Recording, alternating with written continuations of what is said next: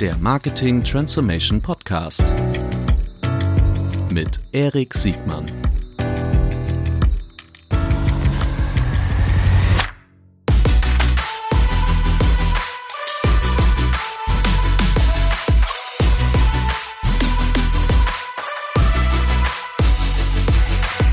Herzlich willkommen zu einer neuen Folge des Marketing Transformation Podcasts. Herzlich willkommen, Dr. Ralf Belusa.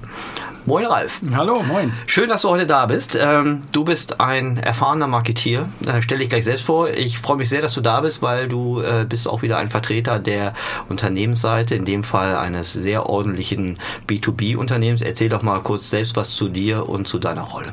Bitte. Ja, vielen lieben Dank. Freut mich, dass ich da sein darf. Ja, wie gesagt, ich habe die vielen letzten Jahre, also zehn Jahre lang bestimmt sehr viel mit Zahnungs, Awin ähm, und Axel Springer natürlich auch äh, Marketing gemacht, Online-Marketing kennt man natürlich auch und bin jetzt seit bald drei Jahren schon auch bei Hapag-Lloyd und bin dort eben für das ähm, Digital Business und Transformation verantwortlich und da fällt mitunter eben auch Marketing drunter, aber da erzähle ich dann später auch nochmal was dazu, weil das hat auch Auswirkungen eben auf die Transformation, auf Digital Change und solche Sachen. Super. Stell doch mal vielleicht kurz dein Unternehmen vor, weil die Marke Hapag-Lloyd, die gibt es ja in diversen Zusammenhängen. Äh, was ist denn genau das, was mhm. dein Unternehmen so tut? Also die Hapag-Lloyd, das kann man sich vorstellen, wenn man ab und zu diese orangefarbenen Container sieht, wo Güter von A nach B transportiert werden. Und die Hapag-Lloyd transportiert eben mit Schiffen, äh, LKWs Güter von A nach B, also sei es der Kaffee aus Kolumbien oder die Haribo-Gummibärchen nach Australien oder die Autos, äh, Automobile von A nach B äh, in die Länder und so weiter. Also super viele Gütertransporte von A nach B. Und das andere, was es unter Hapag-Lloyd natürlich noch gibt, sind die Kreuzfahrten. Ähm, da wird letztendlich auch die Brandmarke genutzt, aber ist jetzt nicht in dem eigentlichen Kern von Hapag-Lloyd, von dem Transport- und Logistikgeschäft, da wo ich bin. Sehr gut. Du bist ähm, CDO, Chief Digital Officer bei äh, Hapag-Lloyd, dort auch für die Transformation äh, verantwortlich oder mitverantwortlich. Vermutlich muss der ganze, mhm. das ganze Unternehmen sich irgendwie transformieren. Das Unternehmen ist, hat ja eine vermutlich 100-jährige Geschichte oder noch älter, weiß ich gar nicht so genau. Genau seit 1847. Mhm. Also doch schon eine ganz schön lange Geschichte in der Transformation auch. Man hat sich auch äh, sehr stark weiterentwickelt. Also wenn man sich die Transportschiffe von früher anguckt, auch wie Albert Ballin äh, früher, äh, deswegen hier auch in, in Hamburg letztendlich der Ballindamm, wo das Ballinhaus äh, steht, ähm, hat sich dort auch sehr viel transformiert, dass es zum Beispiel dann auch äh, Ärzte auf den Schiffen gab, auf den Transportschiffen und sowas. Das hat sich dann immer weiter erweitert bis zum Transport, also nicht nur Passagiertransport, sondern auch logistischer Transport, Gütertransport. Und so erfindet sich natürlich auch Hapag-Lloyd über die 170 Jahre jetzt auch kontinuierlich weiter. Mhm, sehr gut. Du bist dort schon seit über zwei Jahren in Verantwortung. Ähm, beschreib doch mal so die wesentlichen Transformationsherausforderungen, in der sich so ein, so ein, so ein Schlachtschiff, Schlachtschiff mhm. darf man gar nicht sagen, aber so, so ein großer Dampfer wie Hapag-Lloyd äh, äh, befindet. Genau. Also ich glaube, dass die Herausforderungen, die unterscheiden sich äh, in manchen Dingen gar nicht so stark von anderen großen Unternehmen, wo einfach viele Menschen zusammenarbeiten mit vielen unterschiedlichen äh, Abteilungen.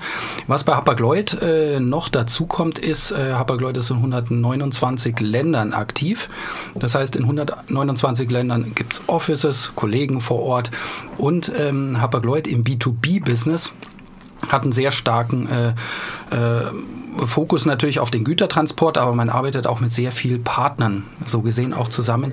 Deswegen ist die Komplexität auch ähm, sehr, sehr hoch. Also man arbeitet nicht mit einem Partner zusammen, sondern womöglich mit 10 oder 15 Partnern. Ähm, sei es im Hafen, sei es der Kran, sei es der, der Trucker äh, und so weiter. Also da sind natürlich viele Player am Start und das erhöht die Komplexität.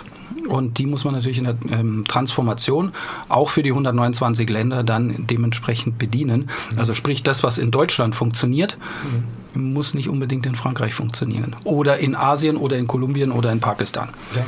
Und ist es richtig, dass ihr... Ähm oder wie sieht überhaupt eure Wettbewerbslandschaft aus? Also ihr habt vermutlich äh, global agierende Player als Wettbewerber, die so eine ähnliche Größenklasse oder noch größer sind als ihr und ihr habt vermutlich ja auch regionale Heroes, gegen die ihr in den jeweiligen Märkten mhm. antreten müsst. Oder?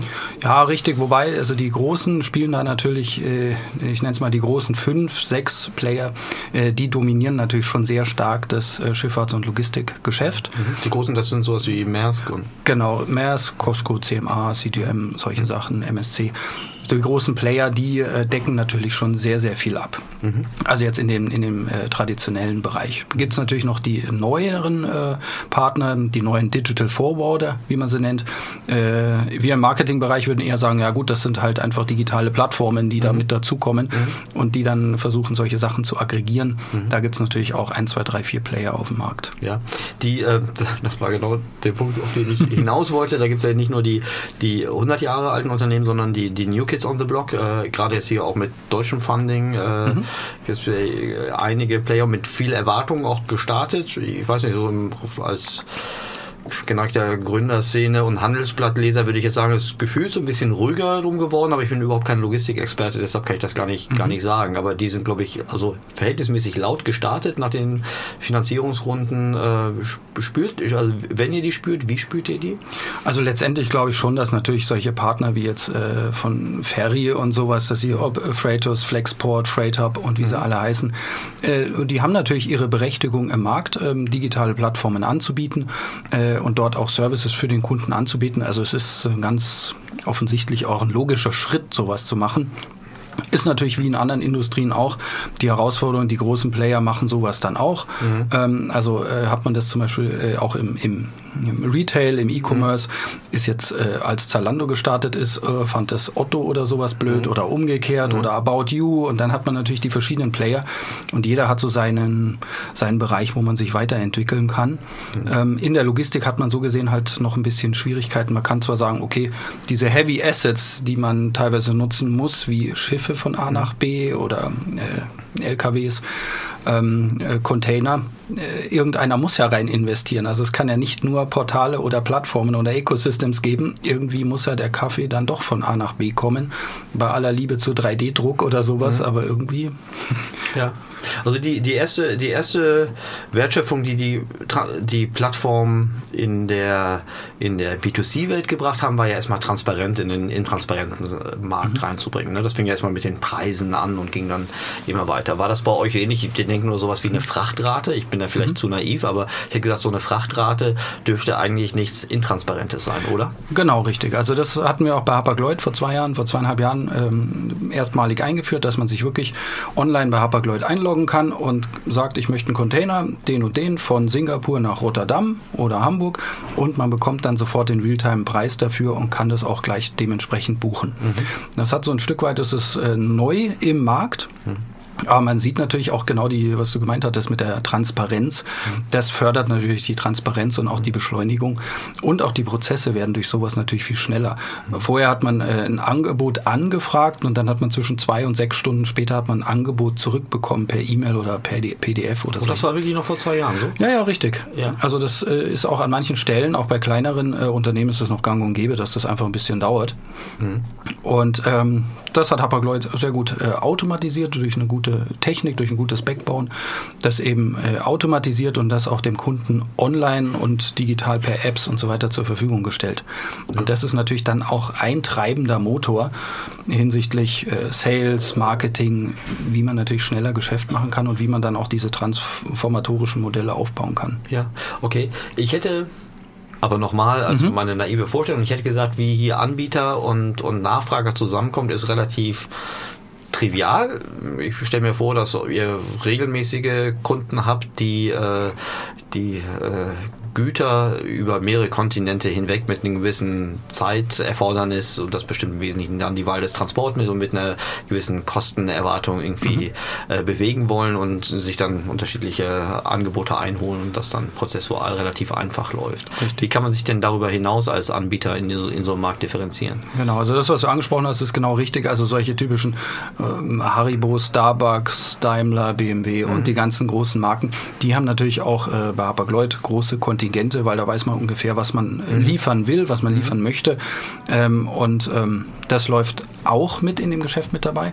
Was man jetzt natürlich neu auch mit dazu macht, ist diese ähm, Quick Quotes so gesehen. Das heißt also schnelle Angebote mhm. bekommen für, was weiß ich, äh, Hersteller, die einfach mal hier drei Container brauchen oder die 17 Container oder die 500 Container brauchen. Aber das sehr dynamisch einfach. Die nicht sagen, ah, ich habe einfach 300.000 Container, ist immer übers Jahr gesehen mhm. immer gleich, jeden Klar. Monat so ungefähr. Also, dass man da auch dynamischer reagieren kann und eben auf, auf kleinere und mittlere Kunden zugehen kann. schneller einfach. Mehr Speed to Market, mehr Transparenz auch hinbekommt. Ja. Sehr gut. Da Im Hintergrund ist gerade der, der werte Herr Westermeier vor, vorbeigealbert. Ah, ja. Der hat natürlich zu so einem hoch, hoch inhaltsvollen Podcaster, der keinen Bezug zu, weil wir, hier, weil wir keine zwei Promis sind. Äh, doch, du bist ein Promi. Ähm, nee, nee. Aber ähm, gut, Lena Gerke war gerade vor zwei Wochen hier. Da haben wir natürlich Schwierigkeiten, wir, wir, wir zwei. Aber ich wollte ah, nicht ablenken. So, die, ähm, ihr seid, wenn, wenn ihr, wenn ihr, wenn ihr anbietet, ja, in einem aber auch da, bitte korrigier mich, in einem vermeintlich volatilen Markt unterwegs. Also ich kriege immer nur mit, die, wie, wie Frachtraten sich in Abhängigkeit von Kapazitäten, von Routen äh, sich verändern können. Ich weiß nicht, was für eine Auswirkung sowas wie ein Handelsstreit äh, zwischen zwei Großmächten wie, wie den Vereinigten Staaten und China zu, für Auswirkungen auf euer Geschäft haben könnte. Äh, aber ist das wirklich so, wie ich das, wie ich mir das ausdenke, wenn ich an der Elbe stehe und die ein- und auslaufenden Containerschiffe angucke, die äh, jetzt in letzter Zeit äh, alle sehr, sehr voll aussehen, aber auch noch vor zehn Jahren äh, regelmäßig nur, nur halb leer durch die Gegend geschippert sind? Ja, das sind genau die richtigen Fragestellungen, die man natürlich hat. Klar sind natürlich Handelsstreits, Handelsembargo, mhm. solche Sachen. Dadurch, dass man wirklich ein globales Unternehmen ist, mhm. ähm, und das sage ich auch immer zu Kollegen aus der digitalen Welt, äh, wenn man richtig äh, global arbeiten möchte, dann sind solche Firmen wirklich gut. Also wenn man auch in Richtung Marketing wieder geht, mhm. äh, da merkt man erstmal, wie man in 129 oder respektive 144 Ländern Marketing macht über SEO, SEA, Programmatic, äh, Display Advertising und so weiter, mhm. äh, die Social-Kanäle bedient, dann merkt man erstmal, was global ist mit mhm. den Kollegen vor Ort. Mhm. Das ist nochmal ein Tag, ein ganz schön Aufschlag anders, als nur digital zu arbeiten. Mhm. Ähm, es war für mich aus die letzten äh, zweieinhalb Jahre äh, super schön, das richtig zu erleben, ähm, weil es ist, ist was ganz anderes, wenn man in China über Baidu, Yandex äh, und über Lateinamerika, Kanada wirklich mit Kollegen vor Ort lokal, localized Marketing macht, globales Marketing über die unterschiedlichen Kanäle. Aber die Fragestellung, die hat man natürlich auch die ganze Zeit. Ähm, und weil du auch gemeint hattest, vor zehn Jahren sah das auf den Schiffen noch ein bisschen anders aus. Ähm, wenn man 25 Jahre zurückgeht, mhm. dann waren die größten Containerschiffe um die 4000 Container mhm. auf dem Schiff. Jetzt, wenn man sieht, äh, sind es dann doch schon 20 oder 22.000 Container auf einem mhm. Schiff und das allein in 25 Jahren. Ja, und die, ich habe mir sagen lassen, dass die Kapazitäten dieser neuen Klasse nochmal noch mal deutlich mehr ist und dass auch eine ganze Menge Kapazität jetzt in den Markt reinkommt. Ne? Ja, muss man sehen, wie, wie man das auch optimieren kann ähm, da gibt es unterschiedliche Meinungen dazu, ob mhm. noch größere Schiffe das dann auch wirklich mhm. oder ob man dann nicht auch sagt, okay, dann nimmt man halt zwei. Mhm. Weil irgendwann muss man auch sagen, da müssen natürlich auch die Häfen ausgebaut werden. Man mhm. kann dann auch nicht jeden Hafen anfahren. Und das sind dann natürlich lauter so Spezifika, wo man auch sagen kann, hm, man braucht auch eine gewisse Länge in einem Hafen, damit man dort auch in Anführungsstrichen parken kann. Mhm. Ähm, das muss natürlich dann auch alles immer klar sein. Aber deswegen macht es das natürlich auch super spannend, das Ganze zu organisieren. Du hast vorhin die unterschiedlichen äh, Kanäle angesprochen und die unterschiedlichen Regionen und Länder und damit auch verbundenen äh, Sprache- und Kulturräume, die da zu bedienen sind. Wie ist denn das Zusammenspiel zwischen, zwischen Marketing und Sales? Das ist ja so in den meisten B2B-Unternehmen ist das eine, äh, etwas, wo, wo viel Wert entstehen kann, aber wo auch viel Wert verdichtet werden kann, wenn das nicht reibungslos zusammenläuft. Mhm. Äh, was ist da euer Geheimrezept? Also unser Rezept ist, wir hatten ähm, vor zwei Jahren jetzt mit dem digitalen Marketing auch angefangen und das ist auch der, der schöne Vorteil bei Hapag-Lloyd, ähm, weil wir sehen die digitale Transformation und eben äh, die Digitalisierung ähm, direkt im Kerngeschäft auch, um dort anzufangen. Deswegen ist in meinem Verantwortungsbereich eben auch das digitale Marketing, die Produktentwicklung, die Datenanalysen, aber auch eben der Sales in den, mit ähm, den Kollegen in den Ländern. Mhm. Dadurch hat man natürlich auch eine ganz andere Durchschlagskraft, mhm. weil man sagt, wenn man ein Produkt entwickelt, dann vermarktet man das Produkt, dann äh, verkauft man das Produkt über den Sales in den Ländern und man misst letztendlich, was dieses Produkt dann auch für einen Impact hat. Mhm. Also das spielt alles zusammen und das kontinuierlich mit diesem Build Measure Learn, mhm. äh, was man natürlich aus der Transformation kennt, immer wieder verbessern und zu gucken, ähm, wie performen die Werbemittel, wie performen die E-Mail-Kampagnen, wie performen die Produktverbesserungen und dann eben in der nächsten Iteration verbessertes Produkt, verbessertes E-Mail-Marketing, verbessertes Advertising mhm. und das kontinuierlich weiter. Und das eben haben wir erstmal zentral aufgesetzt.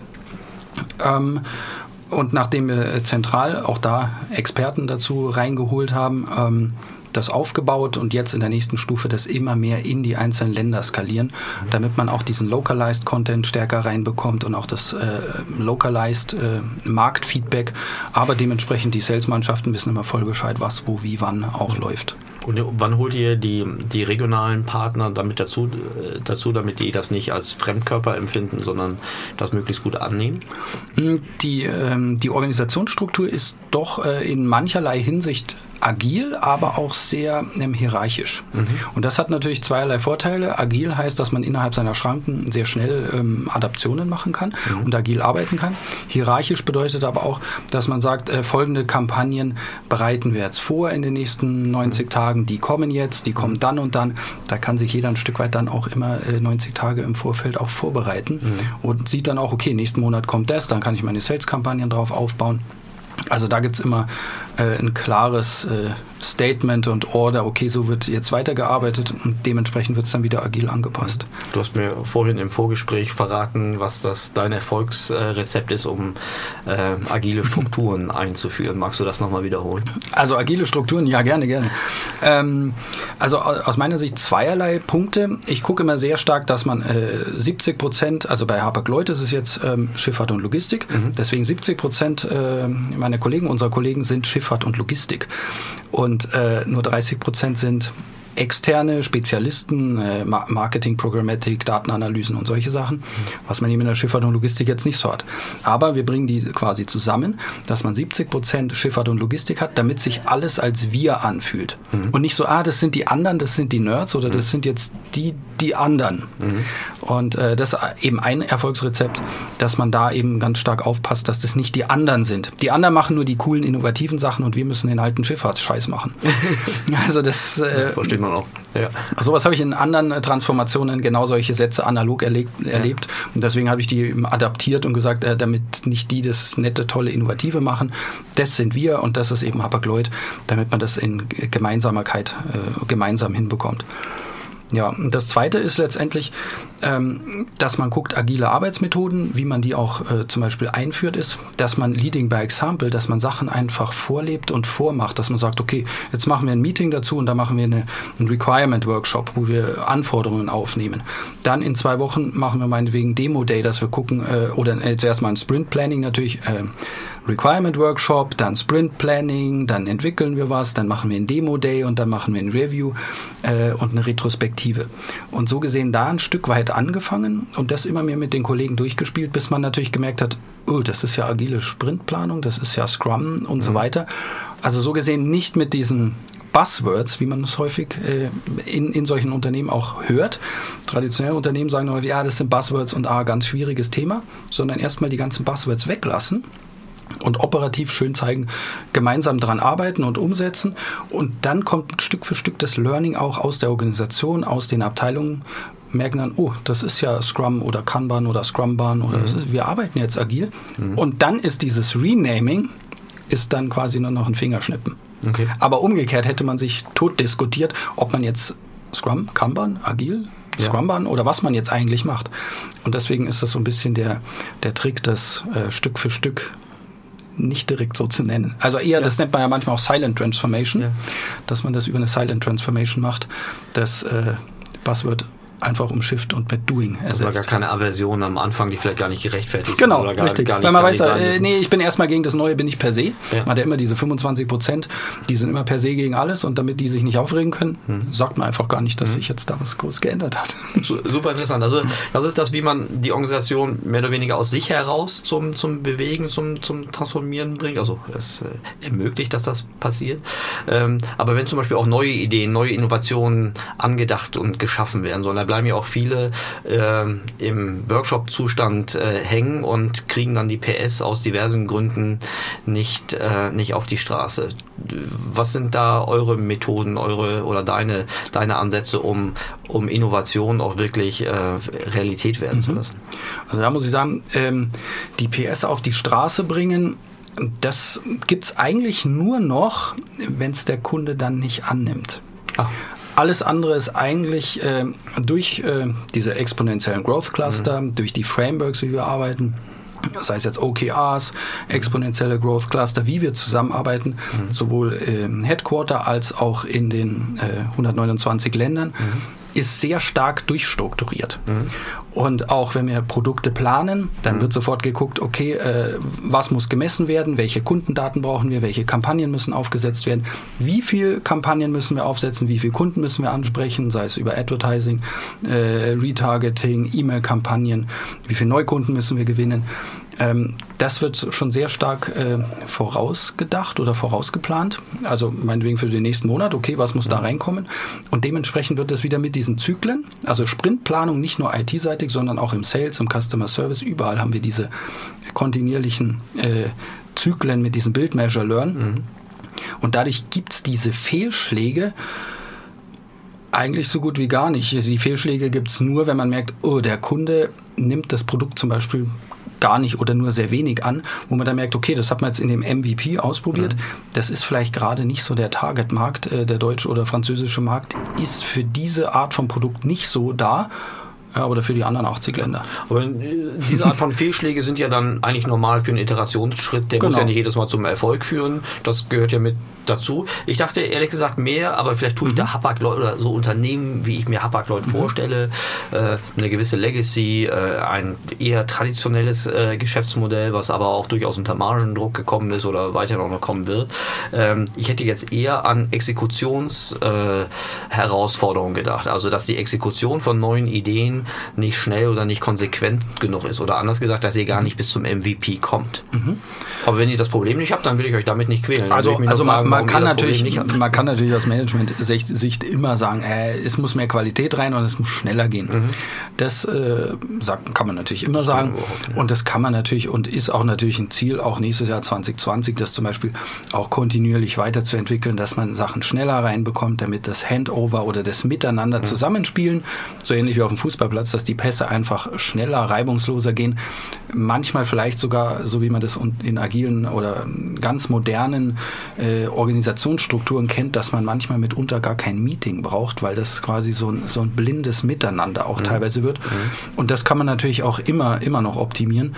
Ähm, aber wichtig ist für mich halt, dass man auch diese Frameworks, wie man zusammenarbeitet, wo man nachguckt, das ist super wichtig in der Transformation, dass die Kollegen, Kolleginnen äh, Guidance haben, dass die Frü Führungen, Führung haben und innerhalb dessen dann agil arbeiten können. Mhm. Weil ich häufig sehe nämlich, dass ohne diese Führung oder diese klaren Vorgaben wird sehr schwammig und dann wird auch Transformation und Change natürlich viel mit Fragezeichen behaftet.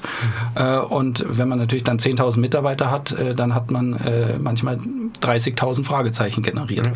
Und das lähmt dann in der Organisation. Deswegen muss man da sehr klar und sehr strikt sein. Und manchmal vielleicht auch oder nicht nur manchmal, äh, einen Schritt nach dem anderen gehen. Mhm. Manchmal nicht äh, sehr innovativ zum Beispiel nach vorne gehen, sondern deswegen auch sehen, die Organisation analysieren, was braucht die Organisation als erstes. Manche Organisationen haben agiles Arbeiten, da muss ich es nicht einführen. Mhm. Also erster Schritt ist, gibt es agiles Arbeiten? Gibt es eine Verlinkung zwischen Marketing, Sales, Customer Service, Dateneinheiten, Reportings, Realtime-Dashboards? Gibt es sowas? Wenn es Teile davon nicht gibt, ja, dann weiß ich auch schon, wo ich genau, wo ich arbeiten muss mhm. und welche Abteilungen ich miteinander verbinden und verlinken muss, damit die äh, exponentielles Wachstum oder auch zusammen einfach sich beschleunigen können. Mhm. Hast du ein Beispiel für uns für so ein Expon exponentielles Growth Cluster? Mhm. Also was versteht man darunter und wie sind die dann aufgesetzt? Was, was sind die Erwartungen daran? Genau, also es ist äh, eigentlich sehr, sehr einfach. Ähm, ich nehme mal zum Beispiel das Produkt wieder Quick Quotes bei Hapag-Lloyd, äh, wo man eben online Container mhm. buchen kann, gleichen Preis bekommt und sowas. Mhm. Das muss natürlich vom Produktmanagement IT-seitig, das muss entwickelt werden. Mhm. Dann macht man da sein MVP, entwickelt es. Dann ist im zweiten Schritt natürlich wichtig, äh, ich muss das Produkt natürlich auch vermarkten. Ich brauche dafür Advertising. Also die Marketingabteilung ist genau abgestimmt auf dieses Produkt. Nicht, dass sowas wie manchmal in manchen Unternehmen entsteht. Ah, nee, Marketing, ah, nee, sorry, wir haben jetzt noch eine andere Aktion dazwischen. Ah, nee, wir müssen noch, was weiß ich, Ostern, Weihnachten, bla, bla, bla vorbereiten. Für das Produkt haben wir erst in drei Wochen Zeit das muss in einem Schlag sein. Also wenn man Raketen zündet, dann zündet man die gleichzeitig und nicht so nacheinander stöpselweise, mhm. sondern und deswegen, Produkt wird entwickelt, Produkt wird gebaut, Marketing bereitet die äh, Kampagnen drauf vor, bereitet E-Mails vor. Ähm, dann nächste dritte, also die dritte Säule ist der Sales, Sales und Customer Service, dass die genau wissen, dieses Produkt kommt mit diesen Features, den MVP bauen wir. Der wird angesprochen, so und so viele Kunden schreiben wir an in meinem Markt, welche Kunden werden angeschrieben, damit die Kollegen nämlich auch Telefon äh, Interviews oder mit ihrem Kunden direkt sprechen können, dass die Workshops vor Ort in äh, Spanien, Lateinamerika, Kanada eben machen können für ihre Kunden, für ihr Produkt, mit genau dem Produkt. Und die vierte große Säule ist, dass alles das gemessen werden kann, was gemessen werden kann. Mhm. Wie nutzt der Kunde das? Wie nutzen die Mitarbeiter das? Was funktioniert gut? Was funktioniert nicht so gut? Sind die Kunden daran interessiert? Wo springen die Kunden ab? Damit das alles analysiert werden kann, um die Produktentwicklung besser zu machen und um das Marketing besser zu machen und um den Sales besser zu machen. Und die vier Cluster, die sind eben diese vier exponentiellen Growth Cluster, die sind super hart mit Realtime Dashboards miteinander verbunden. Mhm. Und die treffen sich wöchentlich, monatlich und alle 90 Tage, um dich kontinuierlich, Build, Measure, Learn, mhm. immer zu verbessern. Und lass mich raten, diese Dashboards dienen in der in der Hauptsache den projektbeteiligten Menschen, die daran arbeiten und nicht äh, primär der Managementbespaßung, richtig? Richtig, genau. Das ist auch ein Wechsel. Da muss man auch sagen, äh, das ist jetzt kein Management-Report, wo man sieht, oh, die, oh der, der Kanal geht um 2% oder 30% ja. nach oben, sondern nee, da stehen Kunden drin, da stehen Kundenwachstum, wen muss ich anrufen, wie viel muss ich diese Woche noch anrufen, wie viele E-Mails gehen noch raus, welche Conversion Rates, welche Dropout Rates haben, wie viel man noch Retargeting draufschalten muss. Aber das halt wirklich ganz knallhart weil agiles Arbeiten ist ja kein, wir sind jetzt mal ein bisschen flippig und spielen ein bisschen Kicker und trinken Mate, mhm. sondern das ist eigentlich knallhartes Runterdeklinieren. Mhm. Agiles Arbeiten nach agilen Frameworks.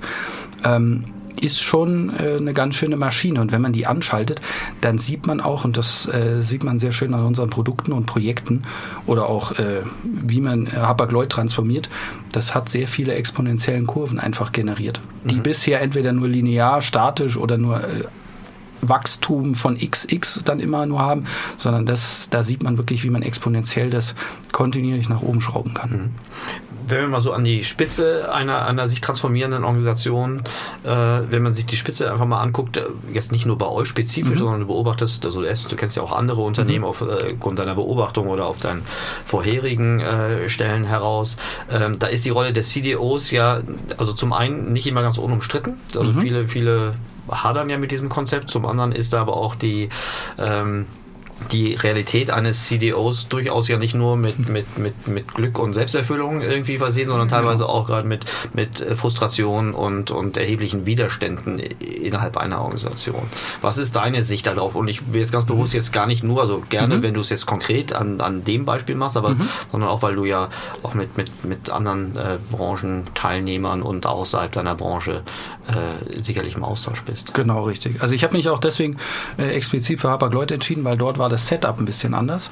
Und ich habe es vorher eben bei, sei es bei Bayersdorf oder bei VW oder bei Daimler, äh, bei anderen, da sind teilweise die Setups andere. Mhm. Ähm, und äh, Hapag-Lloyd äh, waren die einzigen, die die digitale Transformation im Sales, im Kerngeschäft beim CEO angesiedelt haben mhm. und nicht als IT-Verlinkung und nicht als Strategieteil oder mhm. sowas, ähm, weil das habe ich einfach oft genug auch in der Vergangenheit gesehen. Äh, das ging meist nicht sehr gut. Mhm. Und man muss sich halt auch klar sein, was man eigentlich möchte, was ich für eine Transformation möchte.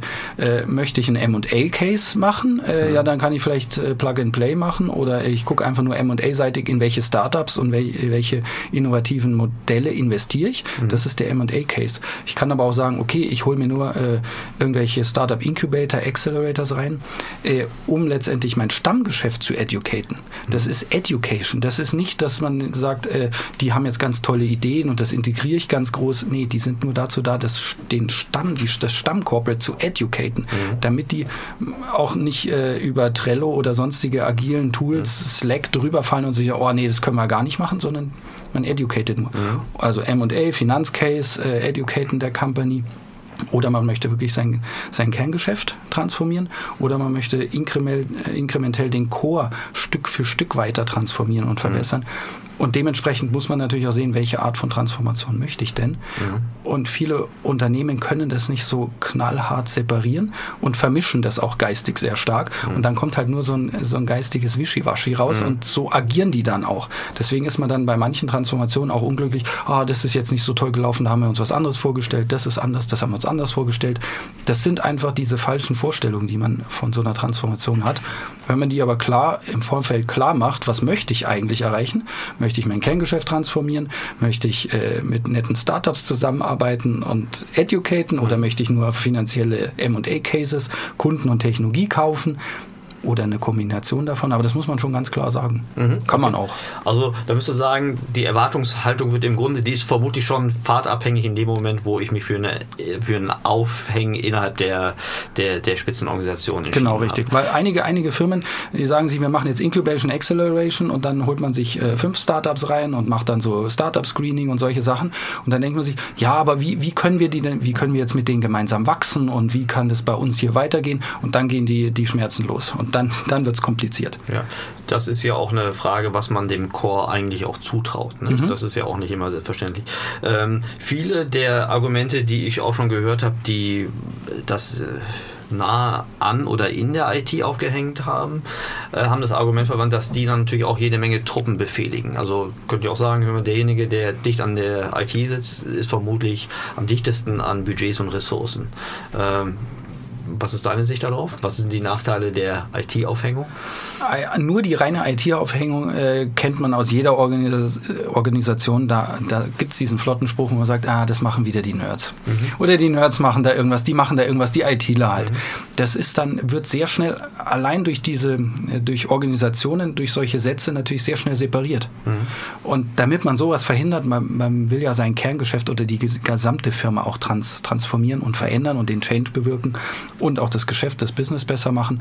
Und deswegen muss man, deswegen sagen wir auch bei Hapag-Lloyd machen wir das eben so, dass äh, große Teile natürlich bei mir sind, aber viel auch bei HR, weil es natürlich ein sehr großes auch Personal, Education-Thema ist, Change-Thema dass man das über viele Säulen verteilt. Also äh, Digital Transformation ist nicht eine Sache eines ITlers, eines IT-Königs Mhm. Und auch nicht an der Stabstelle. und auch nicht äh, die die äh, auch nicht in meiner äh, Rolle jetzt, sondern es verteilt sich halt einfach. Ja. Und so muss man das auch gestalten und wahrhaben. Würdest du das sagen, wenn wir jetzt eine Liste machen müssten, die äh, die größten Fehler im Transformationsprozess äh, oder im Angang an einen Transformationsprozess beinhalten würden? Würdest du sagen, das äh, richtige oder nicht richtige Aufhängen äh, des Transformationsbeantworten nach, nach Fachbereichen oder innerhalb der Hierarchie gehört zu den, zu den Top 5 Fehlern? Ja, voll. Also ich habe da so, so eine Liste mit zehn, wo man sagt, äh, z- äh, 10 Successful Steps for Digital Transformation. Ja. Und einer ist eben Organisation. Man kann jetzt allerdings nicht sagen, manchmal wäre IT, manchmal wäre es in der IT auch ganz gut, wenn man es macht. Es kommt auf die Organisation drauf an. Man muss sich die Organisation angucken, klar. wo macht Sinn. Weil in manchen sollte man vielleicht auch in der IT starten, weil auch zum Beispiel sagt man, okay, man möchte schneller neue Technologien entwickeln. Ja, dann hole ich mir eventuell Incubation und Startups rein, die nur mit der IT zusammenarbeiten, um die Technologie-Innovationen zu boosten. Ist ein ganz anderer Ansatz. Aber somit kann man hier schon mal anfangen und dann siedelt man es dort auch an. Ja. Also das ist wirklich, Organisation ist da ein wichtiger Punkt. Und da sieht man auch häufig, äh, dass auch für die neuen Organisationen der Zukunft ähm, dass die natürlich auch anders gestaltet sein müssen, als man sie auch bisher sieht. Also man sieht schon sehr viele Neuigkeiten auch mit agilen Organisationen, klar natürlich Matrix-Organisationen, aber auch ähm, eine viel kleinere, also eine flatten Hierarchy. Da hat man sehr viel kürzere Wege auch miteinander, auch in, also bei uns jetzt wie die Marketingaktionen laufen zum Beispiel in 144 Ländern, in 144 Ländern, da hat man super knappe Wege. Äh, da kann man keine große Organisation aufbauen, wie man sie manchmal vielleicht sogar klassischerweise aufbauen würde. Hast du noch mehr von diesen, äh, du musst jetzt nicht die ganze Zehnerliste äh, runterbeten, aber hast du noch mehr so äh, Highlight-Merkpunkte? Genau, also wie gesagt, einmal der erste Punkt war die Organisation, was wir schon angesprochen hatten. Dann muss man auch ganz klar sagen, was möchte ich eigentlich machen? Möchte ich meinen Kern transformieren? Möchte ich mein Geschäft inkrementell transformieren oder möchte ich disruptive Innovation machen? Das sind drei unterschiedliche Sockel und die muss ich auch aus meiner Sicht, äh, hat sich erfolgreich herausgestellt, dementsprechend auch trennen, was möchte ich? Meinen Kern verbessern, meinen Kern inkrementell Stück für Stück ein bisschen am Rand verbessern oder disruptiv, weil viele springen sehr schnell auf disruptiv, sagen sich, wow, wir müssen jetzt alle Blockchain machen und wir müssen äh, Artificial und Digital machen, ohne dass der Kern aber so bereit ist.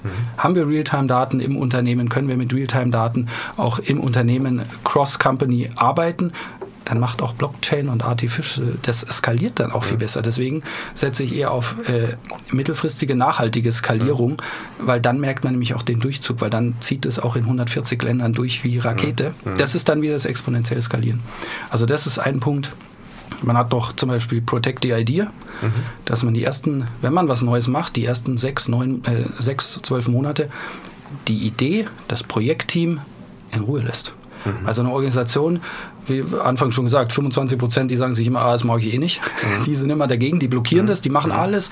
Die sagen, ja, das wird doch eh nicht funktionieren. Und ähm, damit man denen den Freiraum und die Ruhe lässt, auch Veränderungen durchzuführen.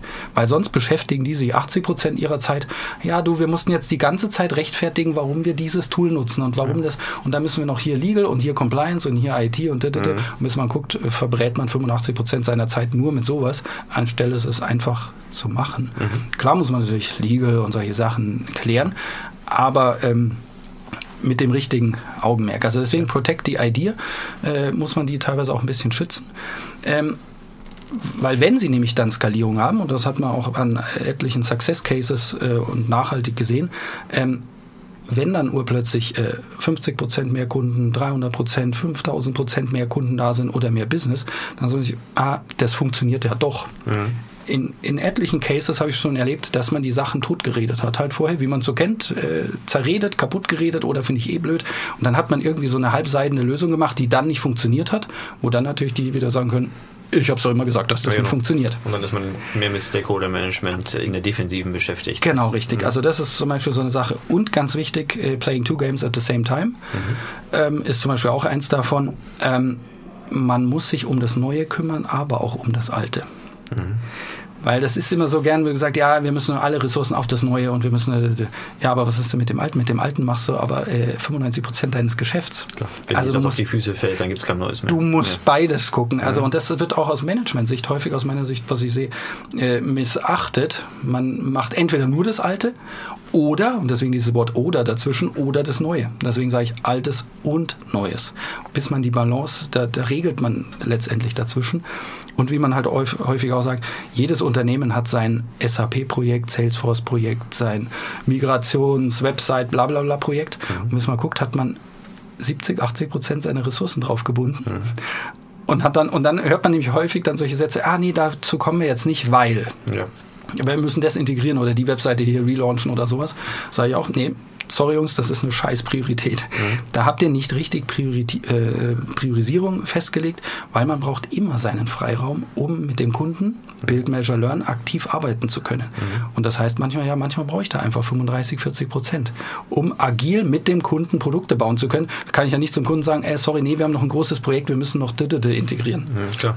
Ja, so eine ERP-Einführung kann auch dazu führen, dass man sich ein Jahr lang oder noch mhm. länger nur mit sich selbst beschäftigt und der Markt das nicht mitkriegt. Genau. Äh, ja, okay. Hast du noch einen?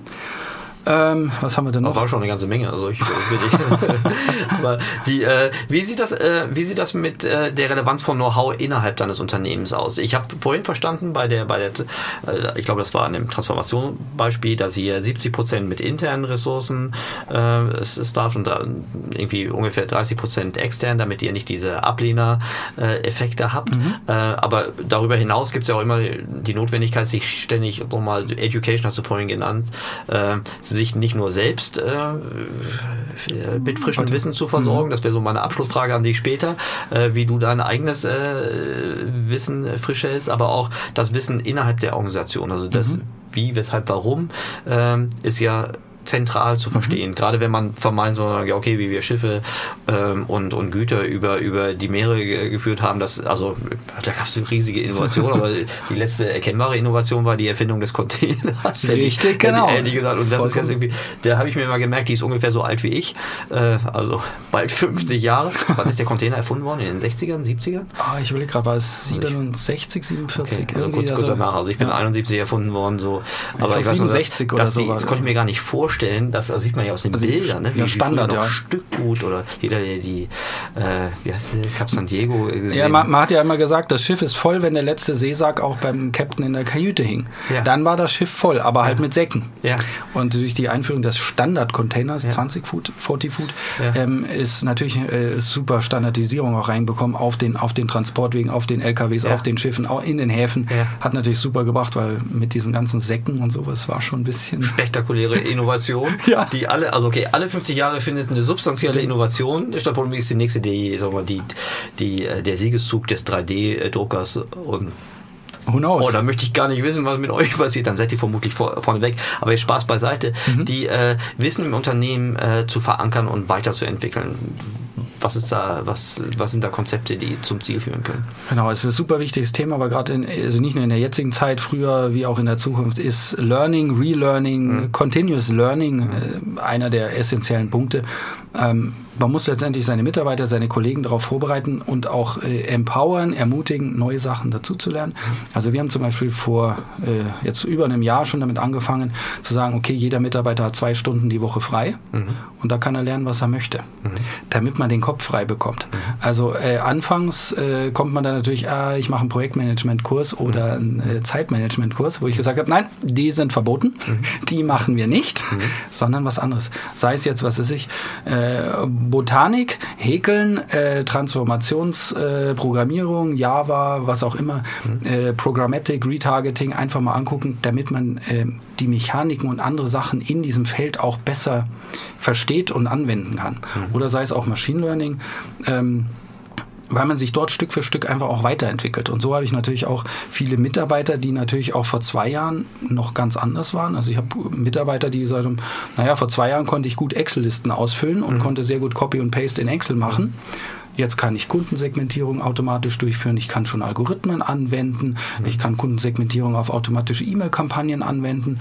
Also innerhalb von zwei Jahren super weiterentwickelt. Und ich sage auch immer, jeder Mitarbeiter ist, befindet sich, sollte sich im Driver Seat befinden, mhm. im Fahrersitz seiner Karriere und die selber steuern können. Mhm. Wenn man nur auf der Rückbank sitzt und mhm. immer nur so vorbeigucken kann auf den Tacho und aufs Brems- und Gaspedal, ist ein bisschen blöde. Und deswegen will ich auch jeden Mitarbeiter dort besser machen, dazu zu lernen, die Zeit dafür zu haben, sich weiterzuentwickeln, weil solche Mitarbeiter braucht man auch, weil wer statisch da auf der Stelle bleibt, ähm, und in fünf Jahren immer noch äh, Copy und Paste in Excel macht, der ist halt irgendwann mit einem automatischen Dashboard oder sowas. Mhm. Äh, was war? Ja, es gab mal vor fünf Jahren so ein Excel-Report, haben aber alles online und automatisiert oder so. Mhm. Also dieses Dazulernen ist wichtig. Und wir haben da auch so äh, angefangen, die ersten zehn zu trainieren in diesen äh, neuen Clustern. Die zehn, da haben wir Workshops gemacht mit 100. Mhm. Mit den 100 das durchgeführt, immer wieder kontinuierlich, jeden Monat, alle 90 Tage Trainings, Education, Training on the Job, aber auch mit in, in der Tagesarbeit mhm. nutzen die das immer mehr und die 100 educaten jetzt die nächsten 1000. Okay, groß also auch aus innen heraus. Genau, richtig. Hochinteressant. Und aber halt immer auch in Kombination. Das ist immer in dem Daily Work. Also die sitzen zum Beispiel, wenn wir eine Woche Training haben, mhm. die ersten ein, äh, zwei Tage, zwei, ersten zwei Tage gibt es Education mhm. und die restlichen zwei Tage müssen die das selber vor Ort machen. Mhm. Also trainieren, umsetzen in ihren täglichen Aktionen, was sie sonst mit den Kunden machen, müssen die schon zwei Tage vor Ort mit uns zusammen trainieren und dann machen die das mit ihren Kollegen in den Ländern, führen die das fort. Und das machen wir halt jeden Monat und alle 90 Tage immer in diesen Zyklen. Ja. Und somit kann man natürlich auch diese Veränderung äh, jede Woche, jeden Monat, alle 90 Tage immer knallhart durchziehen. Jede Änderung äh, oder jede Verbesserung. Wieder wie so ein gleichschlagendes, pumpendes Herz äh, in allen 130 äh, Ländern. Dann. Super interessant. Wie machst du das für dich persönlich? Wie, wie hältst du dein Wissen frisch? Äh, natürlich viel mit Podcasts. Wie sonst? Selbstverständlich. Ähm, aber eben auch äh, viel lesen, viele Gespräche mit vielen Leuten sprechen. Hört man natürlich auch mit den Kollegen, ob das aus China ist, aus Singapur, aus mhm. Afrika, mhm. Ähm, viel sprechen. Und ich habe für mich selber auch so eine Methode entwickelt. Ich mache von allem Fotos mhm. und habe einen Ordner, der heißt bei mir, was habe ich gelernt? Okay. Und da habe ich jetzt, äh, mach, dadurch, dass ich immer ein Foto mache, äh, weiß ich auch im Rückblick, wenn ich da durchscroll, ja. kann man so, so, eine kurze Wiederholung auch machen. Ah, okay, was habe ich vor drei Wochen gelernt, was habe ich vor fünf mhm. Wochen gelernt, was habe ich vor zwei Monaten gelernt, kann ich immer wieder durchgehen durch die unterschiedlichen Themen. Und das hilft mir einfach, das auch zu rekapitulieren und mich immer wieder daran zu erinnern. Was war das Letzte, was du gelernt hast? Das ist eine richtig fiese Frage, ne? nicht, nicht abgesprochen. Äh, und wir schneiden ja hier nicht. Aber was ist das Letzte, woran du dich erinnerst? Du kannst doch gerne in dein ähm, Handy gucken. Genau, ich schaue mal schnell in mein ja. Handy rein. Eine Sekunde, schauen wir mal, was da noch äh, im, im Ordner drin ist. Ähm, er lädt gerade noch. Also, privat war es zum Beispiel das Sonnensystem. Ja. Das Sonnensystem habe ich gelernt und über die Mayas. Da hatte ich das gelernt. Sehr gut. Also, weil ich habe immer unterschiedliche. Ja. Und in der Transformation, Sekunde, Ah, in der Transformation. Äh, was sind zum Beispiel Building Blocks? Ähm, wie bekommt man, weil wir haben eine Celebration gehabt für Kollegen, die 25 Jahre und 40 Jahre bei uns bei Hapag-Lloyd arbeiten. Ja. Also Kollegen, die 40 Jahre im Unternehmen sind. Ja. Was kann man von diesen ähm, Kollegen lernen? Warum und wieso arbeitet man 40 Jahre für ein Unternehmen? Also gerade in der heutigen Zeit, wenn man sich Ja, sagt, äh, 40 Jahre im Unternehmen. Also was, wie baue ich Unternehmen, um so attraktiv für Mitarbeiter zu sein, dass die 25, 30, 50 Jahre in der Firma arbeiten? Großartig, ja. Und das sind natürlich dann interessante Fragestellungen und auch Antworten darauf, was man Mitarbeitern bieten muss, damit man auch so lange in der Firma Super arbeitet. interessant. Und diese Kollegen, die schon, oder Kolleginnen und Kollegen, die schon so lange dabei sind, die kannst du auch nicht erst in 20 Jahren fragen. Die Nee, richtig. werden ja vermutlich äh, nicht bis sie 80 sind bei euch äh, Und genau, und deswegen äh, jetzt auch das, das äh, Learning von vor äh, letzte Woche, letzten Freitag, ähm, dass man zum Beispiel, man hat interessante Arbeit, man hat natürlich auch interessante Arbeitskollegen, man gibt äh, auch psychologische Safety, Psychological Safety, ähm, dass man sich entfalten kann. Ähm, dass man auch als, als Team agiert, dass man klare Vorgaben hat, ähm, dass man auf Augenhöhe mit allen sprechen kann. Also klar, so viele äh, offensichtliche Sachen auch, aber man muss sie auch wirklich leben und viele Unternehmen sagen zwar, sie haben das und ja, es ist ganz offensichtlich, aber was man auffällt zwischen sagen und tun ist halt immer noch ein großer Unterschied. Total, ja. 40 Jahre sind im Berufsleben unvorstellbar lang. Ich meine, was die schon alles miterlebt haben. Ne? Also Erdölkrisen, äh, diverse Wirtschaftscrashs. Äh, Richtig, Und, richtig. äh, und das, das äh, sehe ich auch in der Transformation. Man, wieder wie mit 70, 30, intern, extern. Natürlich auch neue Leute, die ganz frisch sind, die auch aus anderen Industrien kommen, aber eben auch Kollegen, die schon 30 Jahre bei Hapag-Lloyd arbeiten, weil die haben so viel Erfahrung, die kennen so viel Wege auch, Prozesse, ähm, wie Container zwei da verkauft werden, was was ich mit, mit großen äh, Konzernen zusammen, wie man Geschäft macht. Da ist so viel Erfahrung da. Das kann man jetzt als Digital Youngsters, äh, nenne ich es mal, der, der vielleicht fünf Jahre Erfahrung hat, wird ein bisschen schwierig, wenn man jetzt nur den Digital Youngster mit fünf Jahren hat und der andere hat halt 30 Jahre Schifffahrtserfahrung mit Großkonzernen und äh, Stahlgütern oder sowas. Ja. Und die zwei muss man eben zusammenbringen und in einer harmonischen Art, damit die zwei äh, Spaß haben und ähm, dort gutes Geschäft machen können. und voneinander lernen. Voneinander. Großartig. Ich habe wahnsinnig viel von dir gelernt. Ganz herzlichen Dank. Das hat mir super viel Spaß gemacht. Ich äh, wünsche dir äh, allseits gute Auslastung äh, für eure Schiffe, äh, eine, eine attraktive, margenträchtige äh, Frachtrate und vor allen Dingen wahnsinnig viel Erfolg äh, bei eurer Transformation weiterhin. Vielen Dank. Ralf. Vielen lieben Dank.